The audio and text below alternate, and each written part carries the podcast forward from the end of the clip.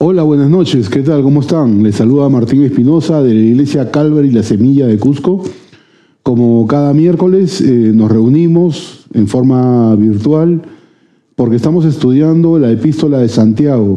El día de hoy nos toca estudiar a partir del capítulo 3 y vamos a desarrollar 12 versículos. Así que este, vamos a leer el pasaje que nos corresponde el día de hoy oramos y nos metemos de lleno al estudio de la palabra de Dios. ¿sí? Si tienes tu Biblia abierta en Santiago capítulo 3, vamos a leer los primeros 12 versículos. Dice así, eh, hermanos míos, no os hagáis maestros muchos de vosotros, sabiendo que recibiremos mayor condenación, porque todos ofendemos muchas veces. Si alguno no ofende en palabra, este es varón perfecto, capaz también de refrenar todo el cuerpo. He aquí nosotros ponemos freno en la boca de los caballos para que nos obedezcan, y dirigimos así todo su cuerpo. Mirad también las naves, aunque tan grandes y llevadas de impetuosos vientos, son gobernados con un muy pequeño timón por, por donde el que las gobierna quiere. Así también la lengua es un miembro pequeño, pero se jacta de grandes, de grandes cosas. He aquí cuán, gran, cuán grande bosque enciende un pequeño fuego. Y la lengua es un fuego, un mundo de maldad. La lengua está puesta entre nuestros miembros y contamina todo el cuerpo e inflama la rueda de la creación. Y ella misma es inflamada por el infierno porque toda naturaleza de bestias y de aves y de serpientes y de seres del mar se doma y ha sido domada por la naturaleza humana. Pero ningún hombre puede domar la lengua, que es un mal que no, se puede, que no puede ser refrenado, llena de veneno mortal. Con ella bendecimos al Dios y Padre y con ella maldecimos a los hombres que están hechos a la, a la semejanza de Dios. De una misma boca proceden bendición y maldición, hermanos míos. Esto no debe ser así. ¿Acaso alguna fuente echada por una misma abertura, agua dulce y amarga? hermanos míos, ¿puede acaso la higuera producir aceitunas o la vid higos? Así también, ninguna fuente puede dar agua salada y dulce. ¿Me acompañan orando? Señor y Padre nuestro, Quiero darte gracias por esta noche y gracias Señor por la oportunidad que nos da de poder estudiar esta palabra. Eh, te pedimos Señor que nos ayudes a entender lo que tú nos quieres decir a través de Santiago y que nos ayudes también a poner en práctica lo que vamos a aprender. Oramos todo esto en el nombre de Jesús. Amén. Muy bien. Entonces, eh, es interesante. Ustedes saben de que las divisiones por capítulos este, e, estas no han sido colocadas por el autor de la epístola. Estas han sido colocadas posteriormente a cuando Santiago escribió. Y les digo esto porque eh, Santiago viene desarrollando un tema, desarrollando un tema donde está tratando de identificar a aquellos cristianos maduros por ejemplo, en el capítulo 1, eh, en el capítulo 1 Santiago desarrolla la actitud que tienen los cristianos maduros frente al sufrimiento. En el capítulo 2, eh, Santiago identifica a los, a, los, a los creyentes maduros por la obediencia que ellos tienen de la palabra de Dios. Y ahora en este capítulo 3, Santiago nos dice que el hablar del cristiano es otra prueba de la madurez que tiene el, creyente. ¿sí? Eh, y no sé si ustedes se han dado cuenta, pero este, no hay día en, el que no leamos, no oigamos palabras. Eh, escuchar palabras o decir palabras es una forma de comunicarnos. Todos leemos y oímos muchas palabras durante todos los días. Y a veces nos olvidamos de lo maravilloso que es cada palabra. Cuando Dios nos dio la facultad de poder hablar, nos dio una herramienta para poder edificar al pueblo, a su pueblo, al pueblo de, Dios. Pero también podemos convertir el hablar en una arma de destrucción. Y vamos, vamos leyendo, por favor, los primeros dos versículos para ir desarrollando este, este estudio. ¿sí? Dice, hermanos míos, no os hagáis maestros muchos de vosotros, sabiendo que recibiremos mayor condenación. Porque todos ofendemos muchas veces.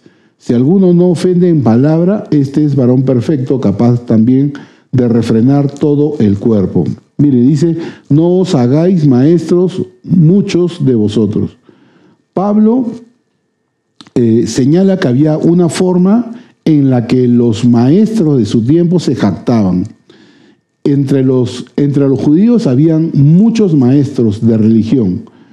Y ustedes se deben acordar este, de los fariseos. Ellos se sentían los maestros de la gente. Y Pablo, en la carta que él escribe a los romanos, cuenta cómo actuaban estos maestros. Miren lo que dice Pablo de, eh, de estos maestros, de estos fariseos este, en Romanos. Si me acompañan al capítulo 2 de Romanos, versículo 19 al 24, dice lo siguiente. Y confías en que eres guía de los ciegos, luz de los que están en tinieblas, instructor de los indoctos, maestro de niños, que tienes en la ley la forma de la ciencia y de la verdad Tú pues que enseñas a otro, ¿no te enseñas a ti mismo? Tú que predicas que no se ha de hurtar, hurtas. Tú que dices que no se ha de adulterar, adulteras. Tú que abominas de los ídolos, cometes sacrilegio. Tú que te jactas de la ley, con infracción de la ley deshonras a Dios. Porque como está escrito, el nombre de Dios es blasfemado entre los gentiles por causa de vosotros. ¿Qué le estaba diciendo Pablo a estos fariseos? Que no se trata solamente de compartir conocimiento, sino que ese conocimiento que ellos comparten como maestros debe estar respaldado por su vida. Si tu vida no respalda lo que tú estás enseñando o dices, eh, simplemente estamos afirmando o negando lo que está diciendo Pablo, ¿no? Estos maestros, dice Pablo, enseñan a otros, pero no se enseñan a sí mismos. Y Santiago tiene una, una amonestación para aquellos que se hacen maestros en la, en la iglesia. Santiago está advirtiendo, no os hagáis muchos, perdón, no os hagáis maestros muchos de vosotros. ¿Y por qué razón diría esto Santiago? Porque los que enseñaban o los que enseñan serían juzgados más estrictamente que los que escuchan. Los maestros que enseñan van a ser juzgados más estrictamente que los que escuchan. Y es muy triste porque hay cristianos eh, inmaduros que tratan de convertirse en maestros antes de estar listos. Lo hemos visto, lo hemos visto. Ellos, estos maestros, que todavía son eh, muy jovencitos para estar este, enseñando la palabra de Dios, no, no toman en serio esta responsabilidad, porque la responsabilidad que ellos tienen es mayor. Si tú te haces maestro dentro de una iglesia, tienes una gran responsabilidad. Y por falta de líderes, muchas veces es fácil tomar la posición de maestro a la ligera en la iglesia, sin considerar lo que Pablo está diciendo, ¿no? Sin, considerar sus costos, sin considerar la responsabilidad que significa enseñar a otros.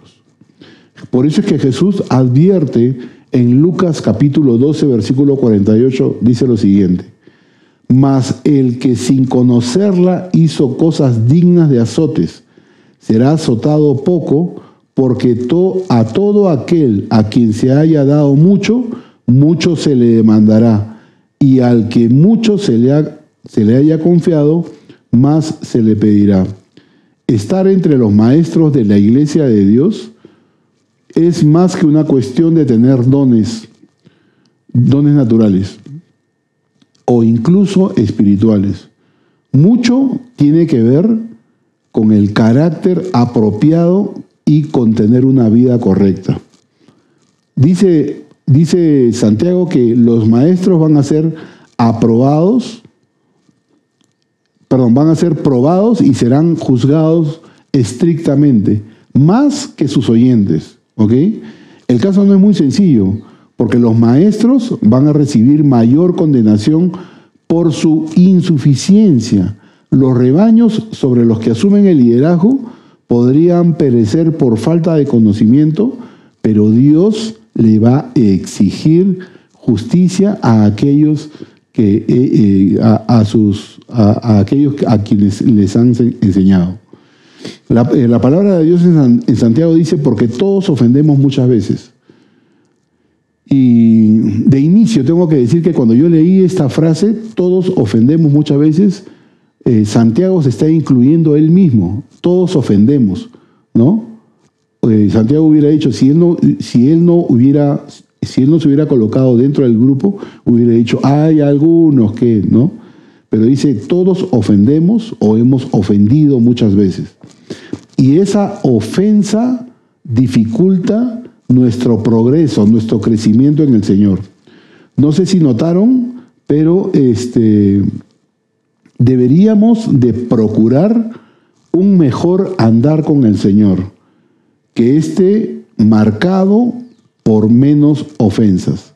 Y dice, dice Santiago que si alguno no ofende en palabra, este es varón perfecto. ¿Hay alguno, hay alguno dentro de, la, eh, de los que están viendo este video perfecto? No hay ninguno que sea perfecto. Y Santiago está proveyendo una tercera forma de medir la madurez espiritual de los maestros y de los cristianos. Miren, Jesús demostró que las palabras revelan el carácter interior. En Mateo capítulo 12, versículo 34-37 dice lo siguiente. Generación de víboras, ¿cómo podéis hablar lo bueno siendo malos? porque de la abundancia del corazón habla la boca. El hombre bueno del buen tesoro del corazón saca buenas cosas, y el hombre malo del mal tesoro saca malas cosas.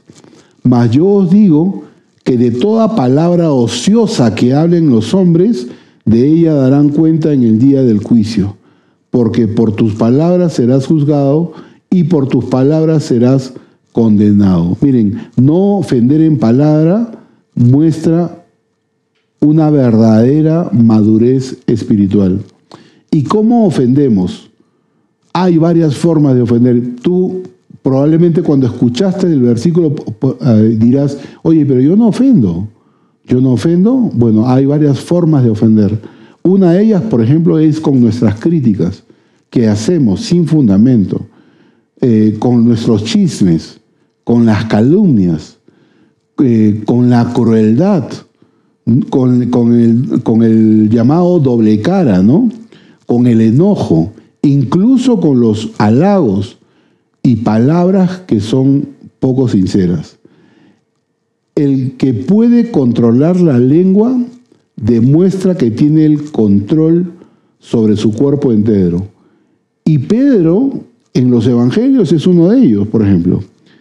Mientras Pedro era todavía un discípulo inmaduro, a menudo Pedro perdía el control de su lengua y el Señor tenía que estar reprendiéndole constantemente o enseñándole.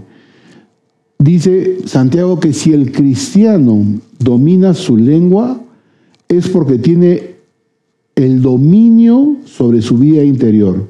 Por lo tanto, la lengua viene a ser como una especie como de un examen, como de un test. Es una prueba que marca la madurez espiritual de quien está hablando.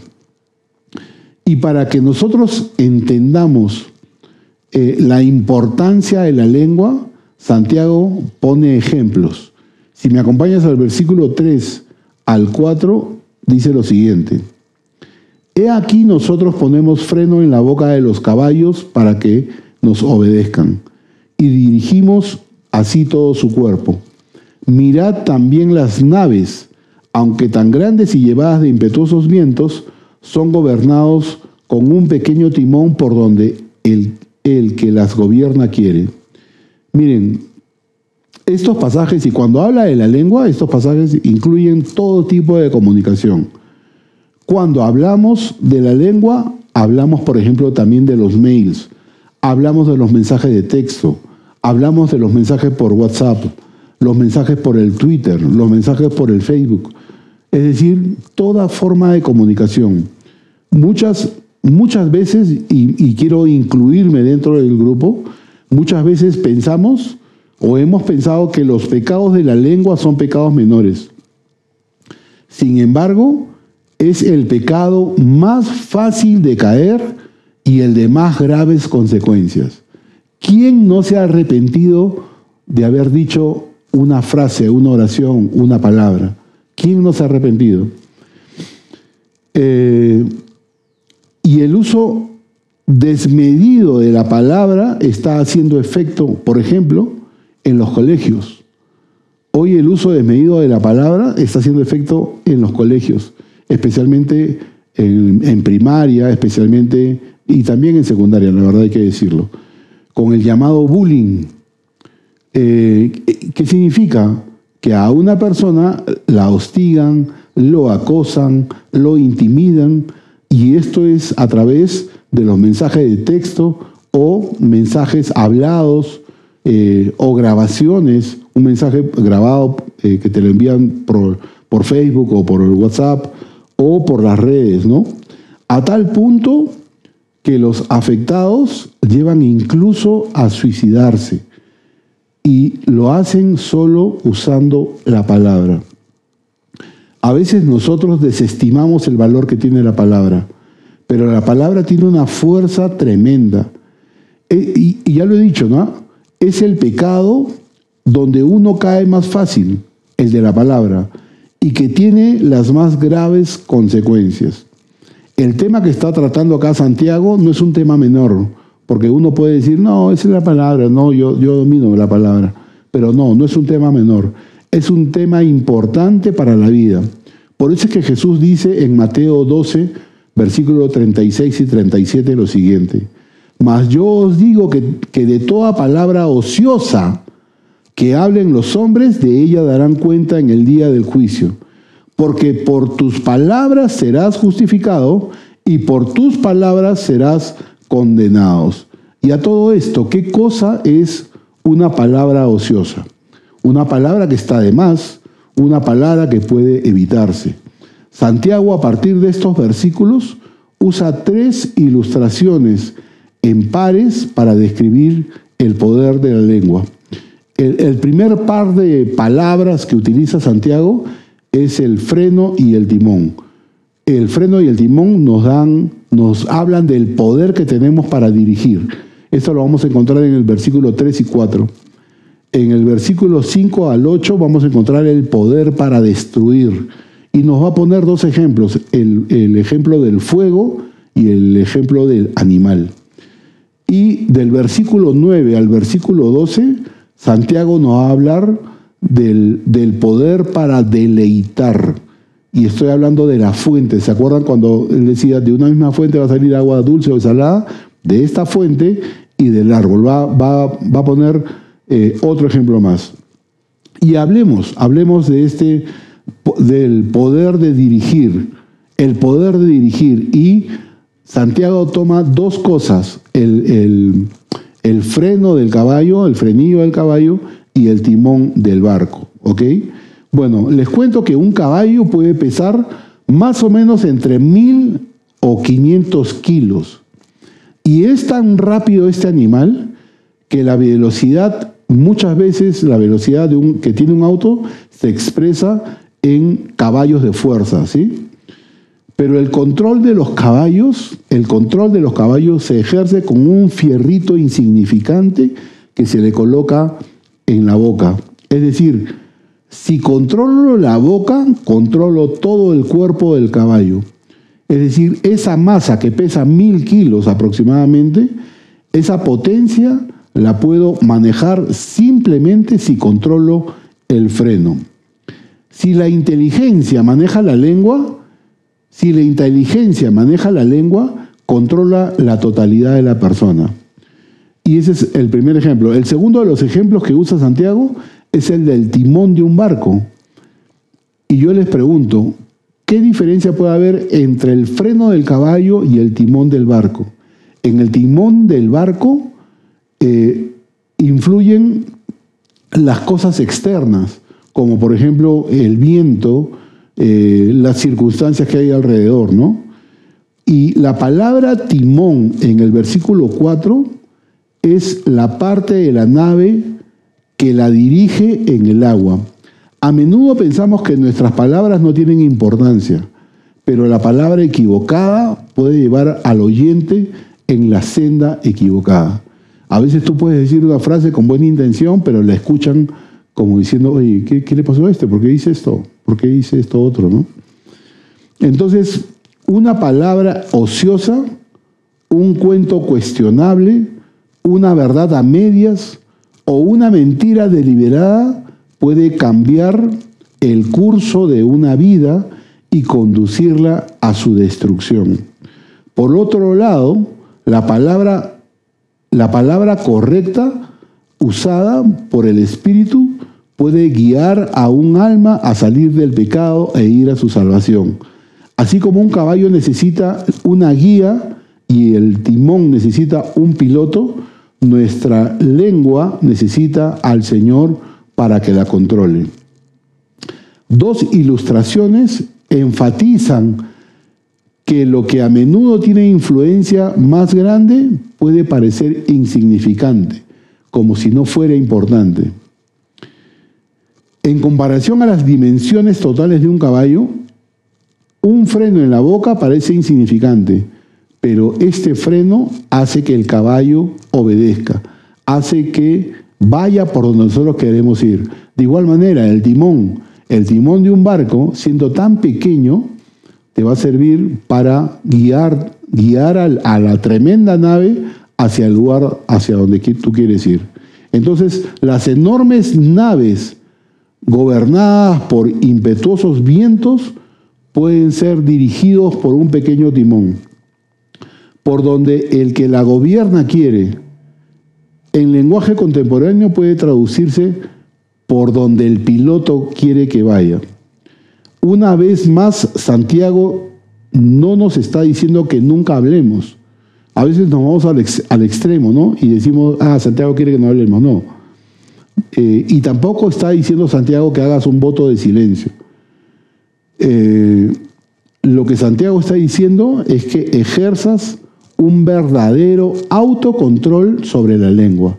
Las riendas, el timón y el fuego pueden hacer un gran bien cuando se controlan adecuadamente. Acompáñame a leer el versículo 5, 6, 7 y 8. Dice, dice lo siguiente. Así también la lengua es un miembro pequeño, pero se jacta de grandes cosas. He aquí cuán grande bosque enciende un pequeño fuego y la lengua es un fuego, un mundo de maldad. La lengua está puesta entre nuestros miembros y contamina todo el cuerpo e inflama la rueda de la creación y ella misma es inflamada por el infierno. Porque toda naturaleza de bestias y de aves y de serpientes y de seres del mar se doma y ha sido domada por la naturaleza humana. Pero ningún hombre puede domar la lengua, que es un mal que no puede ser refrenado, llena de veneno mortal. Miren, habíamos hablado que este pasaje está hablando del poder para destruir. Y Santiago pone dos ejemplos. Uno de los ejemplos es el fuego y otro es el animal. Miren, ya, ya lo hemos visto en los primeros versículos. Una cosa insignificante que es el frenillo que se le pone en la boca del caballo y otra cosa no muy insignificante, que es el timón, ese timón pequeño para la dimensión de una nave donde puede guiar la nave hacia donde tú quieres ir, ¿no? Lo que trato de decir es que el tamaño de una cosa no determina su valor ni su poder. La lengua es un pequeño miembro del cuerpo, pero que puede causar una gran destrucción. El dolor amargo de una palabra hablada en contra de nosotros puede durar toda una vida. Y he escuchado, hemos, eh, eh, hemos, eh, hemos sido parte de un grupo llamado Young Life y escuchar a los jóvenes, escuchar a, nuestros amigos decir, pero mi papá me dijo esto, ¿cómo? Y, y, las veces que tú escuchas esta frase es la misma frase. Esa, esa palabra que dijo el papá, esa palabra que dijo la mamá, este, en un momento de ira, de molestia, de, eh, violencia, te podría decir, este, se, le, queda a uno grabado y el único, el único que puede ejercer ese perdón para poder sanar esa herida es Dios, es Jesús. Entonces, una, el dolor amargo de una palabra hablada en contra de nosotros puede durar toda una vida, mucho más de lo que dura un hueso en sanar. Lo que la lengua dice sale del corazón. Cuán grande bosque enciende un pequeño fuego. Miren, cada año muchas hectáreas de madera se pierden debido a, a los acampantes o a los fumadores que son descuidados. Eh, creo que en, uno de los miércoles hemos comentado de que acá, por ejemplo, acá en Cusco, hay muchos incendios forestales y se pierden hectáreas de, bosques por, eh, porque eh, hay personas, hay acampantes, hay fumadores que son descuidados. ¿no? Y una pequeña llama puede incendiar un bosque entero. Una pequeña chispa destruye un enorme bosque. La lengua también puede controlar o puede destruir. Dice, he aquí cuán grande bosque enciende un pequeño fuego. La lengua podría ser comparada con un fósforo en tamaño, pero su efecto es como un bosque ardiendo. La lengua es una llama, puede mediante mentiras, chismes y palabras acaloradas incendiar por completo a una familia o a una iglesia. Lean conmigo, por favor, Proverbios capítulo 16, versículo 27 al 28. Dice, el hombre perverso cava en busca del mal, y en sus labios hay como llama de fuego. El hombre perverso levanta contienda, y el chismoso aparta a los mejores amigos. Santiago además de comparar la lengua a una bestia feroz y venenosa que no se puede domar, está comparando. Este miembro pequeño que llamado lengua que tenemos, lo está comparando con una, con una fiera salvaje, una bestia salvaje. Y dice Santiago que ningún hombre puede domar la lengua, solo Dios puede controlarla mediante su espíritu la lengua es inquieta, ingobernable, indomable y esparce mucho veneno. Creo que eh, si, ustedes estuvieron este domingo pasado en la iglesia, conté una anécdota. Eh, ustedes saben lo que es una curva ciega, ¿sí? Una curva ciega es una curva en donde tú no sabes qué cosa viene al otro lado. Cuando terminas de dar la curva, recién te das cuenta qué es, cuál es el panorama que viene. Y había en una carretera, había una curva ciega, donde venían dos esposos discutiendo entre ellos, discutiendo, molestándose entre ellos. Entran a una curva ciega y en el carril donde, o sea, en el carril derecho, donde venía esta pareja manejando y discutiendo entre ellos, eh, se mete un, un, carrito, un carrito, y se encuentran, y gracias a Dios, este carrito logra sobrepasar pero cuando está sobrepasando al otro carro, grita, cerdos. Y la mujer pensaba de que esa frase se la estaban diciendo al esposo y al marido. Cuando terminan de dar la curva ciega, se encuentran con una manada de cerdos. ¿No? O sea, el Señor eh, les estaba advirtiendo que tengan cuidado con los cerdos que vienen. No era un insulto para ellos, pero ya la palabra había sido tomada. A veces tú dices algo, algo que quieres eh, edificar en las personas y muchas veces es tomada en contra. ¿Cuántas veces nos ha podido pasar eso, no? Pero miren, leamos en Proverbios capítulo 12, versículo 18 lo siguiente. Hay hombres cuyas palabras son como golpes de espada, mas la lengua de los sabios es medicina. Miren, una lengua sin control puede ensuciar todo el cuerpo a la persona completa. La lengua puede dañar toda la vida de una persona. Además, el infierno indica que Satanás puede poner palabras en la boca de los creyentes al poner ideas en su mente. Si me acompañas a Hechos, capítulo 5, versículo 3, dice lo siguiente. Y dijo Pedro, Ananías, ¿por qué llenó Satanás tu corazón para que mintieses al Espíritu Santo y sustrajeses del precio de la heredad? Ningún hombre puede domar la lengua. Los instintos de los animales pueden, eh, el instinto del animal puede, puede eh, ser condicionado por el castigo. O sea, a un, a un animal tú le puedes, eh, le puedes castigar y le puedes estar enseñando las cosas que debe hacer, ¿no? Pero la naturaleza pecaminosa que inspira a decir malas palabras muchas veces está fuera de nuestro control. Solo la obra del Espíritu Santo en nosotros puede llevar a esta fuerza destructiva a tenerla bajo control. ¿Digo o no digo lo que estoy pensando? ¿Va a edificar o no va a edificar lo que estoy pensando? ¿Es un buen momento para decirlo o no es un buen momento? Mejor lo hago cuando está solo o sola esta persona y lo digo. Mejor me calmo, aplaco mi ira para poder decir después esto, ¿no? Toda naturaleza de bestia y de ave, dice, ha sido domada por la naturaleza humana. Un, un animal salvaje puede ser dominado o domado más fácilmente que la lengua. De hecho, Santiago nos dice que ningún hombre puede domar la lengua. Ningún hombre puede domar la lengua. Podemos decir que solamente Dios mismo es más, más poderoso que la lengua humana. Y vamos a terminar con leyendo estos últimos cuatro versículos del 9 al 12. Dice lo siguiente.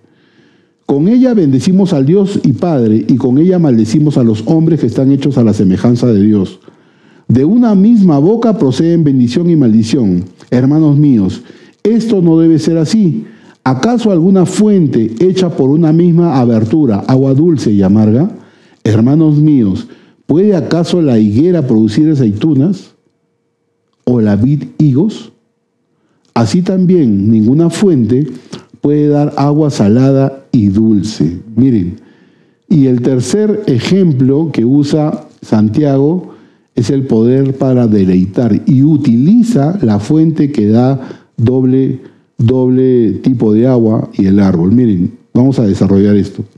Dice, con ella bendecimos con ella bendecimos al Dios y Padre, y con ella maldecimos a los hombres.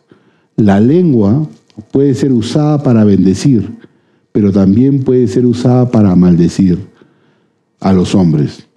Pero de aquellos que han nacido de nuevo, no se debería de decir que de una misma boca proceden bendición y una maldición. Si tú has sido transformado por Jesús y has nacido de nuevo, la misma boca con la que bendices a Dios cantando y alabando a Dios, no puedes usarla para maldecir a los hombres. Y ejemplo tenemos la lengua de Pedro, que confesó a Jesús como Mesías, el Hijo de Dios vivo, esa misma lengua lo negó con maldiciones. Entonces, bendecimos al Dios, puede, puede referirse a una práctica judía de decir bendito sea Dios. Cada vez que el, que el, que el nombre de Dios se menciona, estamos bendiciendo a Dios. Y Santiago señala la inconsistencia, la inconsecuencia de bendecir a Dios mientras estamos maldiciendo a los hombres o a las personas. ¿Por qué? porque las personas han sido creadas a la imagen de Dios. No deberíamos de usar un tipo de vocabulario dentro de la iglesia y otro vocabulario de tono diferente en nuestra casa o en nuestro trabajo. Y Santiago termina con esto diciendo, ¿acaso alguna fuente hecha por una misma abertura, agua dulce y amarga? Santiago apunta hacia la imposibilidad de dicha contradicción. Si frutos malos y agua amarga continúan saliendo, eso significa que no hay contradicción. El árbol es malo y la fuente es mala, no hay otra forma. Es imposible que una fuente produzca agua dulce y agua amarga. Y es imposible que la lengua hable o diga bendiciones y maldiciones. La mezcla de un hablar inconsecuente de bendición y maldición solo van a producir resultados negativos. Puede, dice Santiago, ¿no? Que puede acaso la higuera producir aceitunas? Sería algo rarísimo, ¿no? O sea, que una higuera produzca aceitunas. La higuera que produce higos, ¿no? Y el olivo produce aceitunas, pero dice, ¿puede acaso la higuera producir aceitunas? Eh, es, eso sería antinatural, ¿sí? Y, absurdo en todo caso, ¿no? Que una higuera comience a dar aceitunas es absurdo. Y es, y es igual de absurdo que un cristiano viva constantemente pecando o en actitud de pecado, ¿no? A menos que hayamos sido regenerados, a menos que hayamos nacido por segunda vez, eh, cuando le llamamos el, nuevo nacimiento, eh, no, no podemos eh, nombrarnos como cristianos. ¿Por qué? Porque nosotros debemos de producir fruto, fruto aceptable, agradable a Dios. Así como una higuera no puede producir aceitunas, nosotros tampoco podemos producir mal fruto. Espero que esta parte de Santiago te haya ayudado a crecer en conocimiento, pero también en práctica de lo que habla Santiago. Que Dios te bendiga.